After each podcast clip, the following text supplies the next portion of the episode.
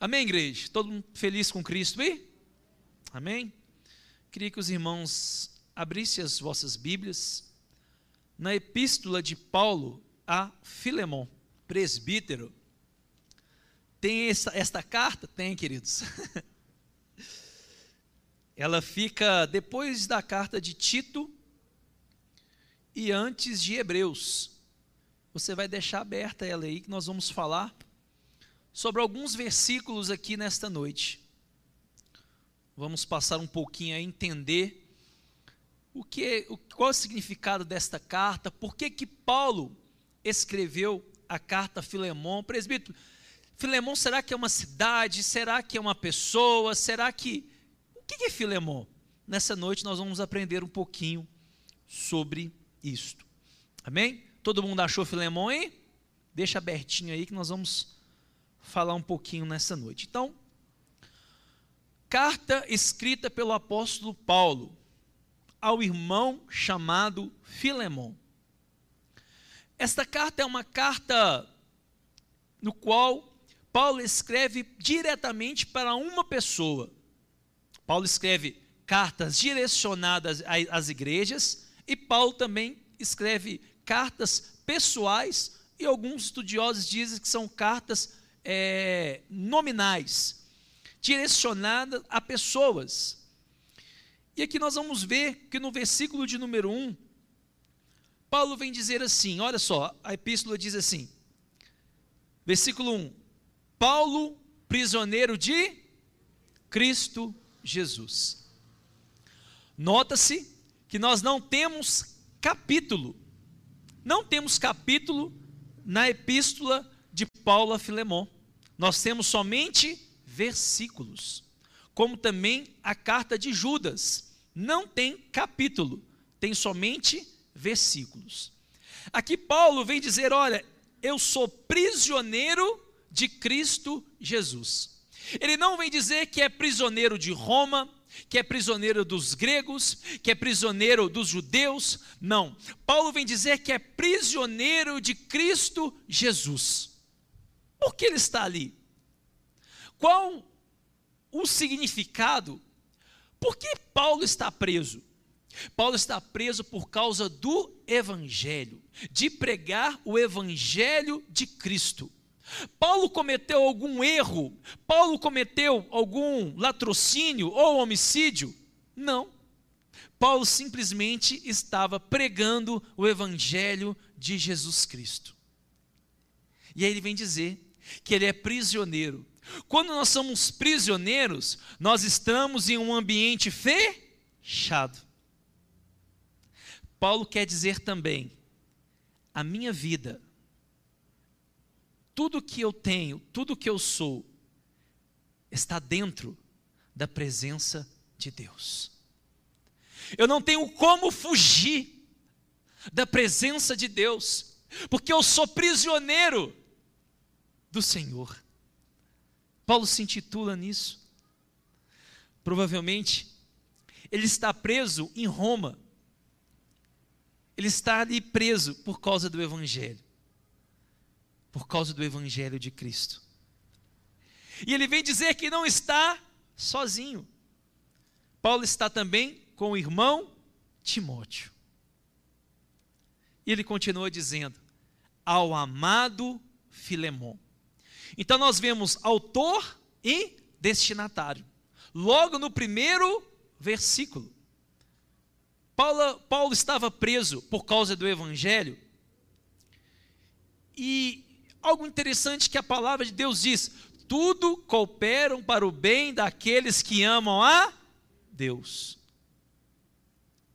O púlpito de Paulo era as prisões também, queridos. O púlpito no qual Paulo pregava era nas prisões.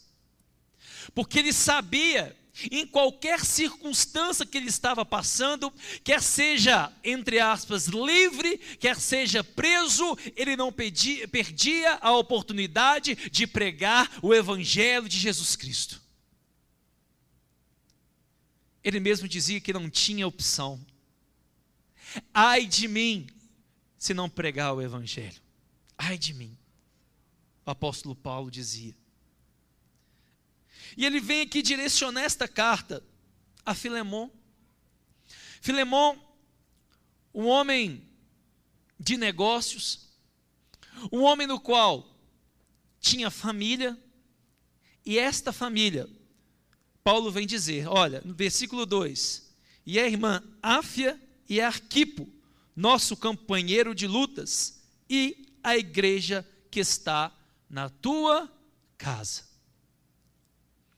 Então, Filemão tinha uma família, esposa, filho, e dentro da sua casa havia uma igreja. Lembramos que naquele período não existia templo para reunião no qual eles pudessem falar, pregar a palavra de Deus. Então, a igreja se fazia nos lares e até nos sepulcros. Se reuniam como igreja para falarem da palavra, para orarem, para buscarem ao Senhor. Havia uma igreja na casa de Filemon, no qual ele morava na cidade de Colossos, um lugar de bastante comércio. Paulo continua dizendo: olha, versículo 3: graça e paz a vós outros da parte de Deus, nosso Pai, e do Senhor Jesus Cristo. Paulo tem como característica de logo na sua carta dizer a paz do Senhor. Que a paz do Senhor possa reinar no seu lar, que a paz do Senhor possa reinar na sua família, que a paz do Senhor possa reinar aonde quer que você esteja. Ele dizia sempre isso. E aí nós vamos ver que Paulo tinha uma certa intimidade com Filemão. Quando nós vimos o versículo de número 4, Paulo diz que sempre lembra de Filemão nas suas orações. Isso é algo gostoso, igreja. Eu e minha esposa estamos vivendo algo maravilhoso em nossas vidas. E aí a gente descobre que muitas pessoas oraram por nós em um propósito. Pessoas do qual nós nem sabíamos que oravam por nós em um certo propósito. E a gente descobriu isso. E isso é gostoso, igreja. Porque tem pessoas que oram por mim e por você que nós nem sabemos. Uma dessas pessoas, um desses grupos, são os, os irmãos da intercessão na sexta-feira. Presbítero, eu nem conheço nenhum irmão da intercessão, mas ele ora por você e por mim, queridos. Eles têm semeado sobre as nossas vidas. E é gostoso quando alguém ora por você e também quando você ora por alguém. Porque esse é o evangelho de Jesus Cristo. Talvez você nem nem o presbítero, eu nunca conversei com o senhor, eu nunca, sabe? Mas eu oro, ou eu oro por você, você ora por mim. Nós temos uma ligação, meus irmãos, porque nós temos o mesmo Pai. O mesmo Pai. E aqui Paulo vem dizer: Olha, sempre lembro de ti nas minhas orações. No versículo 5 ele vem falar também das características deste Filemon. Ele vem dizer: Olha, eu estou ciente do teu amor, Filemon, e da tua fé demonstrada em Jesus Cristo. E é tão bom, queridos, nós conhecemos pessoas que têm fé, pessoas que a coisa está estreita, a circunstância está difícil, mas aquela pessoa está cheia de fé, transbordando o óleo do Espírito Santo, derramando ali fé sobre as nossas vidas. Sabe quando você olha para a pessoa, você vê e puxa vida, mas isso aqui está impossível. Mas eu continuo crendo. Eu continuo acreditando, eu continuo vendo do mundo espiritual que a sua vitória está chegando, eu continuo vendo que essa circunstância de morte vai produzir é vida, eu continuo vendo aonde há sequidão vai transbordar rios, mananciais de águas vivas. Pessoas que têm fé. O apóstolo Paulo vem dizer essa característica de Filemão, querido, eu vejo a sua fé. E isso tem trago ânimo aos corações dos irmãos. Sabe quando você está para baixo? Sabe? Aí vem aquela pessoa, meu filho, levanta a sua cabeça. Jesus morreu por mim e por você. O que, que você está aí parado no tempo? O que, que você está pensando nesse problema? Levanta a cabeça. Aí a gente vê, puxa vida, glória a Deus. Aí o que a gente fica? A gente fica animado, não é verdade? Dá aquele ânimo de novo sobre nós, assim estava. Paulo estava testemunhando de Filemão, Filemão, os irmãos têm visto em você fé e ânimo, isso está trazendo ânimo para a igreja, e a gente tem que ter isso, queridos. Sabe, oh, peraí, não acabou, não é o fim. Cristo está comigo, Jesus está comigo. Paulo vem dizer isso. No versículo 7. Pois, irmão, tive grande alegria e conforto no teu amor, portanto, o coração dos santos tem sido reanimado por seu intermédio. Paulo testifica que a igreja está sendo edificada através da fé do irmão Filemão. E aí, quando nós chegamos do versículo de número 8, nós vamos saber qual é o motivo, qual é o tema, por que que Paulo escreveu ao irmão Filemão? Qual que é o motivo? Ele já se apresentou, já falou sobre aquilo que tem trago edificação à igreja de Colossos, e agora Paulo vai dizer qual é o motivo da carta. Versículo 8. Pois bem, ainda que eu sinta plena liberdade em Cristo para te ordenar o que convém, prefiro toda vida solicitar em nome do amor, sendo o que sou, Paulo, o velho, e agora até prisioneiro de Cristo Jesus. Note que Paulo vem falar sobre a palavra ordenar ele vem dizer que, olha, eu sou eu, o velho Paulo, até prisioneiro de Cristo. Eu podia muito bem te ordenar, mas, meu amado, eu quero te solicitar, eu quero te pedir. Igreja, é muito diferente ordenar e solicitar. Muito diferente. Muito. Paulo tinha autoridade como um apóstolo de Cristo, ele, pod ele poderia ordenar, mas ele vem falar de uma outra maneira, uma maneira mais amorosa, uma maneira diferenciada. E muitas das vezes, nós podemos ordenar,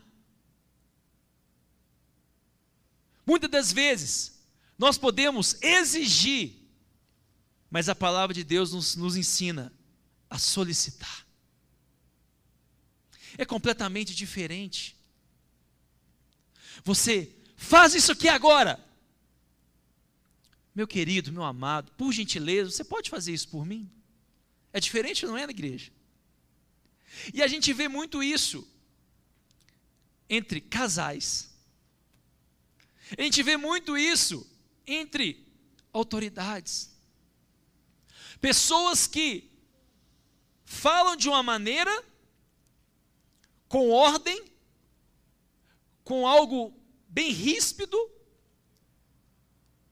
no qual poderia falar de uma maneira mais amorosa. E às vezes a maneira como nós comunicamos torna um ambiente muito mais pesado. E a palavra de Deus nos ensina que através das palavras nós podemos transformar um ambiente mais agradável. Eu falo isso lá em casa. Eu sempre, amor, pode fazer isso? Muito obrigado, viu, amor? Da mesma maneira ela fala comigo. Ela poderia me ordenar, eu poderia ordenar. Não, não, não, não. Eu solicito, eu peço. E eu também agradeço. Está vendo que palavras simples pode mudar o ambiente da sua casa ou do seu trabalho? Quem gosta de chefe que grita com você, levanta a mão. Ninguém? Não é verdade, igreja? Quando nós dominamos a língua, a boca, quando nós sabemos falar, nos comportar, isso vai influenciar todo o ambiente. Paulo vem falar, eu poderia ordenar, mas eu estou te solicitando. Mas o que, presbítero? O que, que Paulo está pedindo para Filemão? Versículo 10. Solicito-te em favor do meu filho Onésimo, que gerei entre algemas. Onésimo era um escravo de Filemão.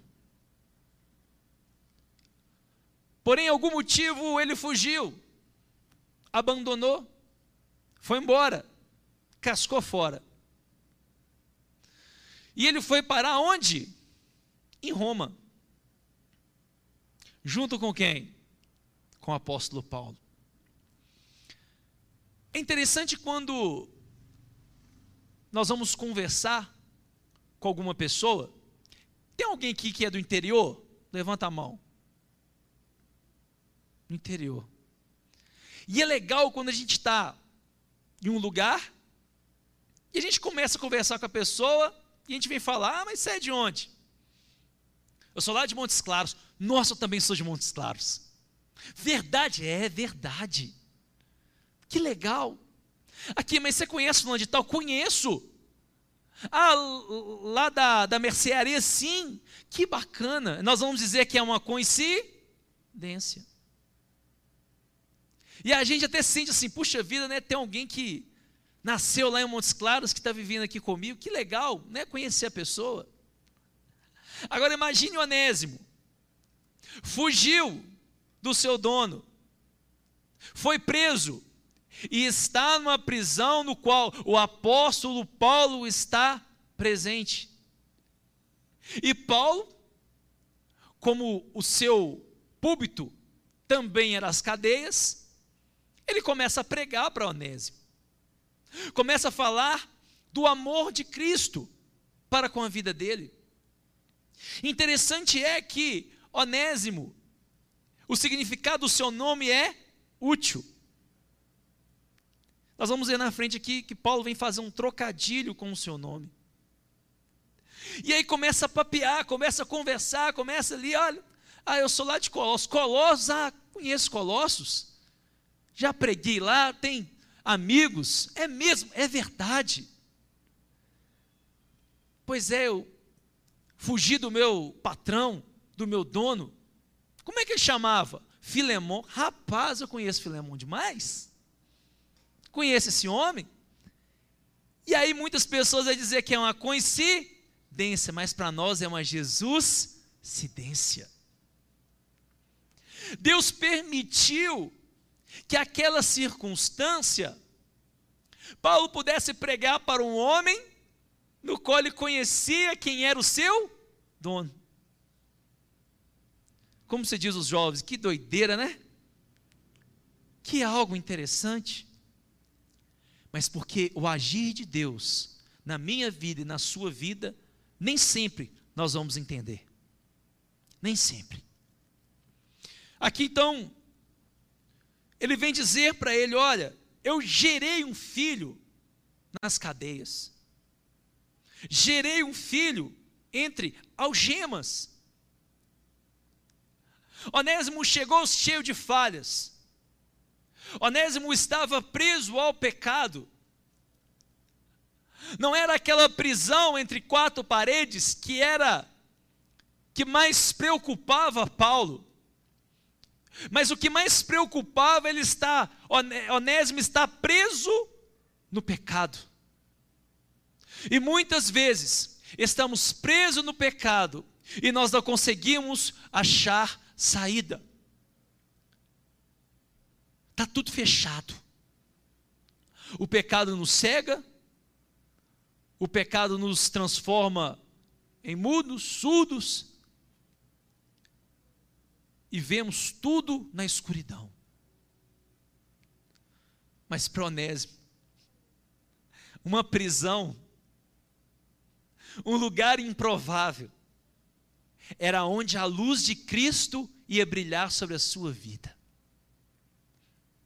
Houve uma oportunidade de transformação do caráter, do modo de pensar, do modo de agir. Houve uma oportunidade. E Paulo vem chamar este homem, que outra hora era um escravo, vem chamar de filho.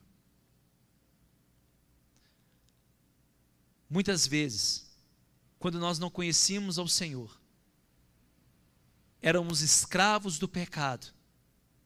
Mas hoje, através de Cristo Jesus, Ele nos transforma em filhos e em filhos amados. Filhos amados do Deus Altíssimo. Transformação. O Evangelho de Cristo traz transformação na vida dos homens e das mulheres.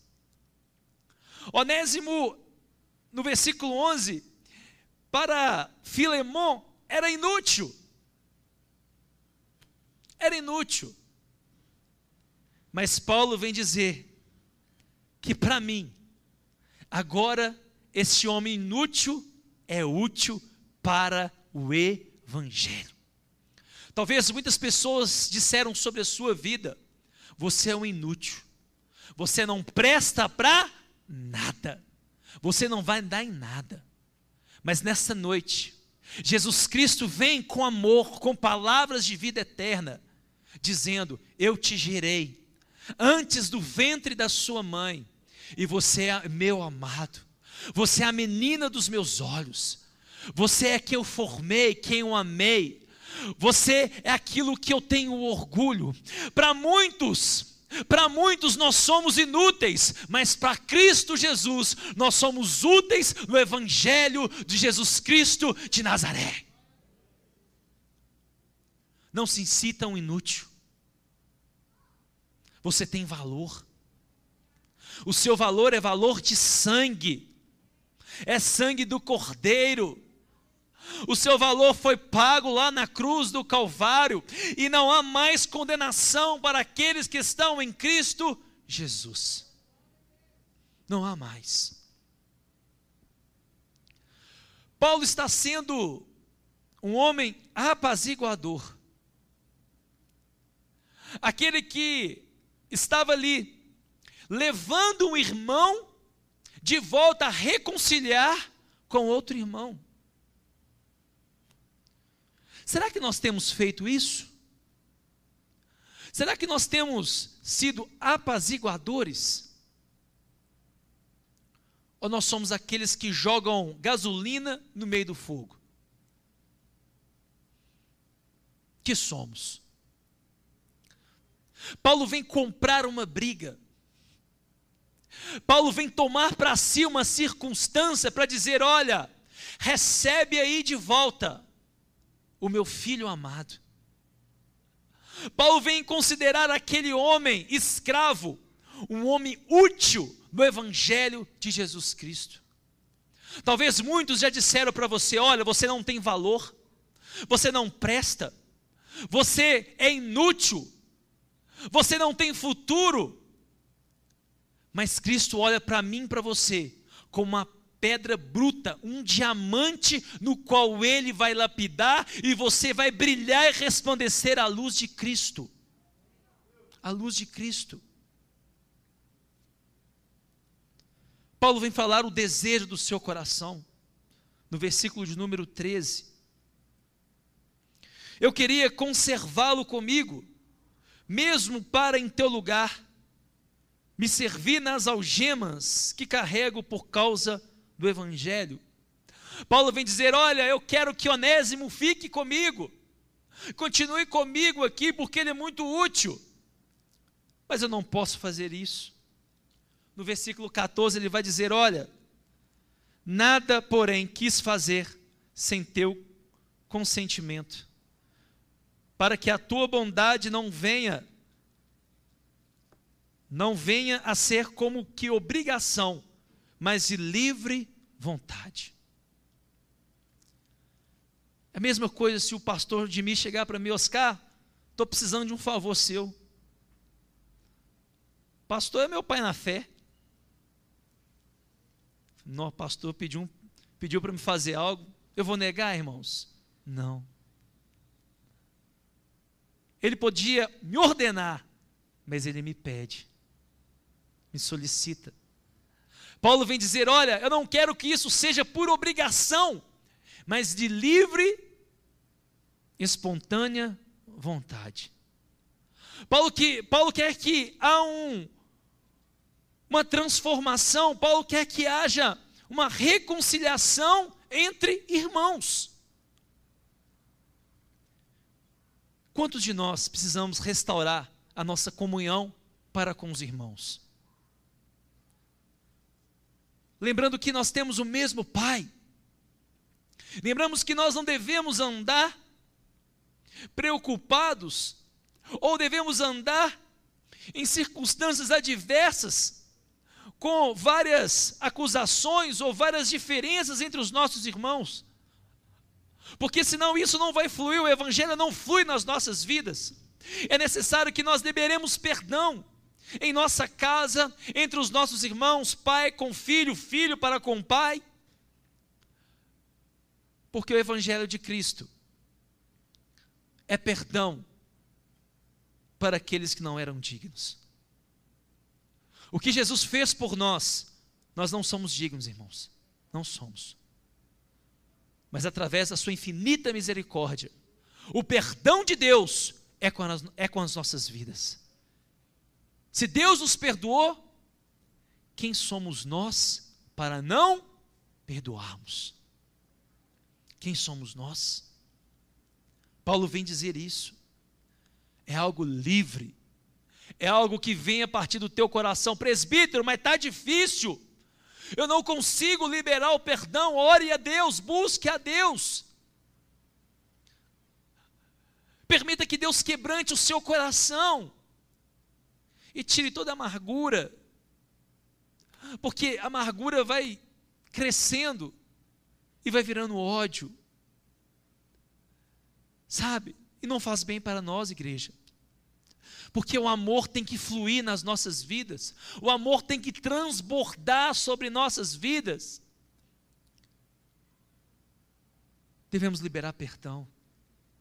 Versículo 15: Pois acredito que ele veio a ser afastado de ti temporariamente, a fim de que o recebas para sempre, não mais como escravo, antes muito acima de escravo, como irmão caríssimo especialmente de mim, e com maior razão de ti, quer na carne, quer no Senhor. Paulo vem dizer: olha, não recebe ele mais como escravo, não. Recebe ele como teu irmão. Recebe ele como um irmão amado. Como tem, como tem andado a nossa receptividade para os que estão chegando na igreja. Como temos recebido os irmãos, oh glória, aleluia.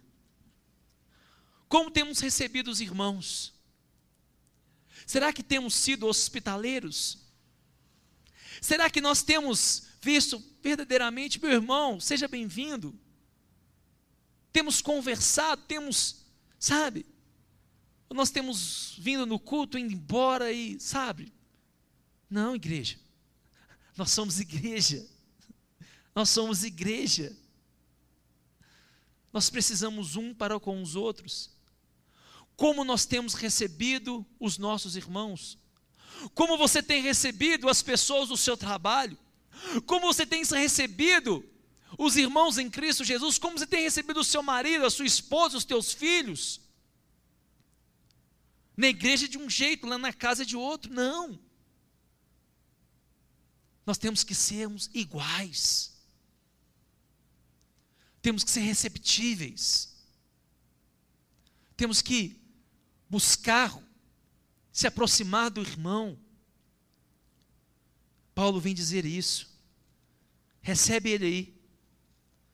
Às vezes, a gente gosta muito de olhar o passado, até o presente. Ah, esse aí é um drogado. Essa aí é uma prostituta. Essa aí, essa aí, sabe? Nós temos que parar de julgar e ajudar. Parar de julgar e ajudar. Sabe? Paulo está dizendo: não recebe ele mais como escravo, não. Recebe ele como irmão em Cristo Jesus. E ele vai dizer algo mais profundo: recebe ele como meu filho. Será que Paulo tinha alguma autoridade naquela época, igreja? Sim ou não? Hã? Com certeza. Sim. Esse é o desejo de Paulo. Versículo 17. Se portanto me consideras companheiro, recebe-o como se fosse a mim mesmo. Se algum dano te fez, ou se teve, ou se deve alguma coisa, lança tudo sobre a minha conta. Paulo está aqui tipificando Cristo. Põe na minha conta. A dívida que era sobre mim, que era sobre a sua vida, meu irmão, minha irmã. Jesus disse: Me dá aqui que eu vou pagar. A dívida que era contra mim, contra você, foi paga lá na cruz do Calvário. Paulo vem tipificar isso. Olha, Filemon, se Onésimo te deu prejuízo, se Onésimo te defraudou, se há alguma coisa que ele está te devendo, põe na minha conta que eu vou te pagar. É. Porque o cristão, ele tem um dever de cumprir com seus compromissos. Se deve, irmãos, tem que pagar. Não podemos ter e não podemos ser pessoas que dão calote nos outros, misericórdia. Temos que ser cristãos de verdade, honrar com a nossa palavra sabe? Dizer: olha, conta comigo. Antigamente não existia nem contrato, na verdade, os mais antigos aí, você só apertava a mão. Você apertava a mão, acabou. Como tem sido a nossa conduta? Aqui Paulo vem dizer: toda dívida, pode colocar no meu nome que eu vou te pagar. Paulo não vem dizer, olha, é, é, sabe, perdoa essa dívida. Não, não, Paulo diz, não, eu vou, eu, eu vou pagar. Pode ficar tranquilo, eu vou pagar. Eu vou pagar. Eu vou pagar. E no versículo 19, olha, eu, Paulo, de próprio punho, te escrevo, eu pagarei, para não te alegar que também tu me deves até a ti mesmo. Paulo compra a briga do irmão. Paulo se dispõe não somente em ajudar a pregoar a palavra, mas transformou um caráter de uma pessoa. Porque ele tinha convicção que Onésimo estava transformado pela palavra de Deus. Eu não sei se você tem duvidado do poder da palavra de Deus, mas eu te digo nessa noite, se eu for, se eu fui transformado, ah, meu filho, você pode ser transformado. Se eu fui transformado, ô igreja, se eu te falar que eu fazia antes, mas eu fui transformado pelo Evangelho de Cristo. Você também pode ser transformado pelo Evangelho verdadeiro de Jesus Cristo. Paulo vem testificar. Recebe, recebe o meu filho, no qual eu girei. Recebe, mas com o coração aberto. Recebe com o coração quebrantado. E no versículo 20 ele diz: Sim, irmão, que eu receba de ti no Senhor este benefício. Reanima-me, coração em Cristo. E Paulo encerra dizendo, nos versículos 21 ao 25, olha, certo, Paulo tinha fé e convicção que a obediência de Filemão ela ia prevalecer. Ele diz: Olha, certo como estou na tua obediência, em que te escrevo, sabendo que farás mais do que estou pedindo. O que Cristo está te pedindo para fazer? Exaragá surecantarás. Exaragá surecantarás, surecantarás. O que Jesus está dizendo para você fazer? Talvez Deus quer que você largue aquele pecado que você está alimentando.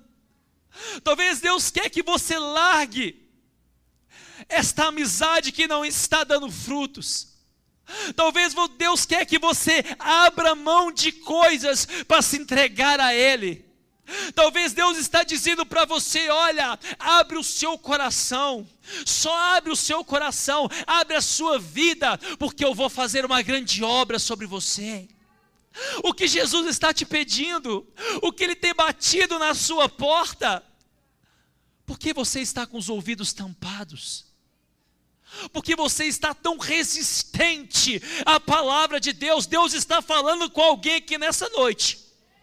Deus está falando com alguém que nesta noite tem pessoas resistentes ao Evangelho, tem pessoas que dizem: Ó oh, Senhor, eu quero só ouvir, mas Deus quer que você pratique, Deus quer que você vá mais profundo, Deus quer que você se entregue por, corpo, alma e espírito. Chega de reservas, chega de sabe, ah, não, deixa Deus trabalhar. Dá uma oportunidade para Jesus. Dá uma oportunidade para Ele. Se abre com Ele. Fala, Senhor, transforma a minha vida, entra mesmo no meu casamento, entra mesmo na minha empresa, entra mesmo, Senhor Jesus, eu abro a porta da minha vida para o Senhor entrar.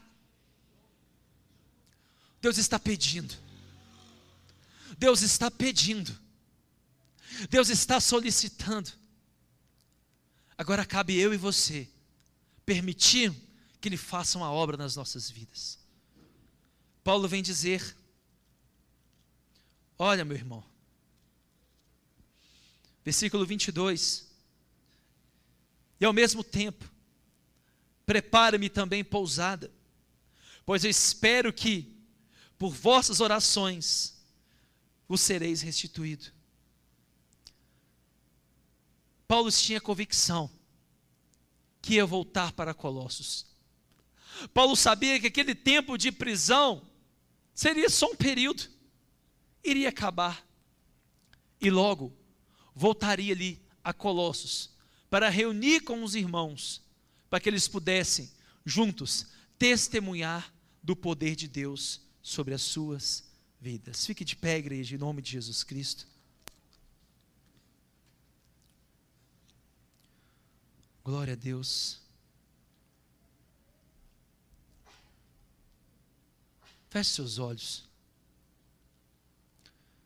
Você que nesta noite ouviu a palavra de Deus,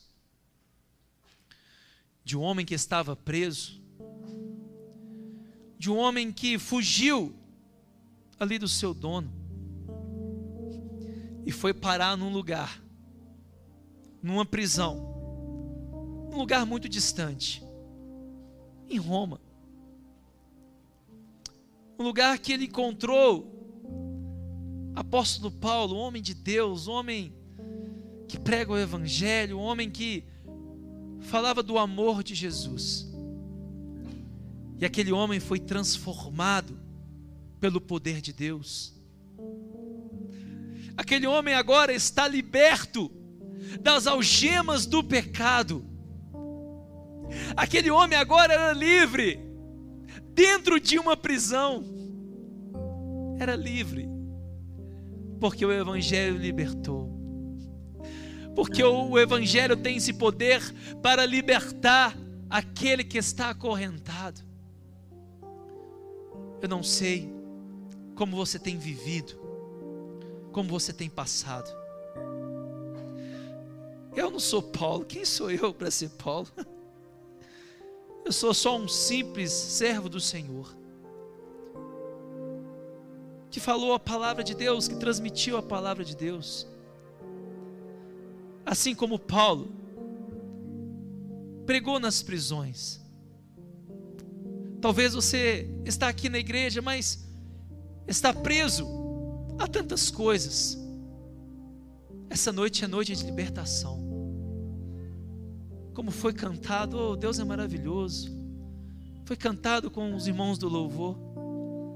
As cadeias, as algemas vão cair.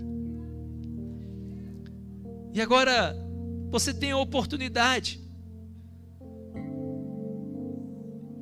do seu coração se abrir para Jesus. Presbítero, o que eu tenho que fazer? Você entregar a vida para o Autor da vida, que se chama Jesus Cristo. Você que não aguenta mais, talvez sofrer, você que não aguenta mais passar aquela circunstância de dia, de noite, sabe? Jesus quer te libertar, meu irmão. Jesus quer trazer libertação. Mas agora basta você dar o passo de fé. Basta você levantar a sua mão e dizer: Olha, eu quero Jesus. Jesus faz esse convite nessa noite. Quem quer vir após Ele, venha com o coração aberto. Você que quer aceitar Jesus como o único suficiente Salvador da sua vida, levante a sua mão, nós iremos orar por você. Tem alguém aqui nessa noite? É você e Deus. Eu não te conheço, mas Deus te conhece. Você sabe que Deus tem pedido para você. Agora é contigo. Agora é contigo. Alguém que quer reconciliar com o Senhor Jesus, levante a sua mão, nós iremos orar por você. Tem alguém aqui nessa noite? Todo mundo na bênção? Glória a Deus. Abra os seus olhos. Igreja. Que nós possamos ser bênção e não maldição. Que nós possamos abraçar ao invés de empurrar. Que nós possamos amar de vez odiar. Que nós possamos ser apaziguadores e não aqueles que fazem as brigas. Você é um instrumento de Deus e não do diabo. Você é precioso para o Senhor. Você é útil. Que Deus possa te abençoar poderosamente. Em nome de Jesus. Amém? Façam com as mãos. Deus, muito obrigado por tudo que o Senhor nos proporcionou nessa noite. Que nós possamos ser pessoas melhores, Pai que nós possamos ser pessoas que amam, que abracem, que nós possamos ser cristãos melhores, Pai. Nos ajuda, Senhor. Nos ajuda, Deus. Deus, como nós vemos o exemplo do apóstolo Paulo, ele gerou filhos nas prisões. Que nós possamos também gerar filhos aqui nesta terra, filhos espirituais, que nós possamos ser pessoas que ensinem a tua palavra, o teu evangelho, que nós possamos ser bons semeadores da tua palavra. Abençoe cada um que está aqui nessa noite, Senhor. Todo aquele que chegou, Pai, se sentindo, Senhor Jesus, inútil, que nessa noite possa entender o valor que Ele tem para nós e para Jesus Cristo. Nós somos comprados com preço precioso de sangue. E não há mais condenação para aqueles que estão em Cristo Jesus. Muito obrigado, Senhor. Que o Senhor te abençoe e te guarde. Que o Senhor faça resplandecer o seu rosto sobre ti e tenha misericórdia de ti. Que o Senhor sobre ti levante o teu rosto e te dê a paz. Fala assim comigo: a paz do Senhor Jesus e a paz do Senhor Jesus.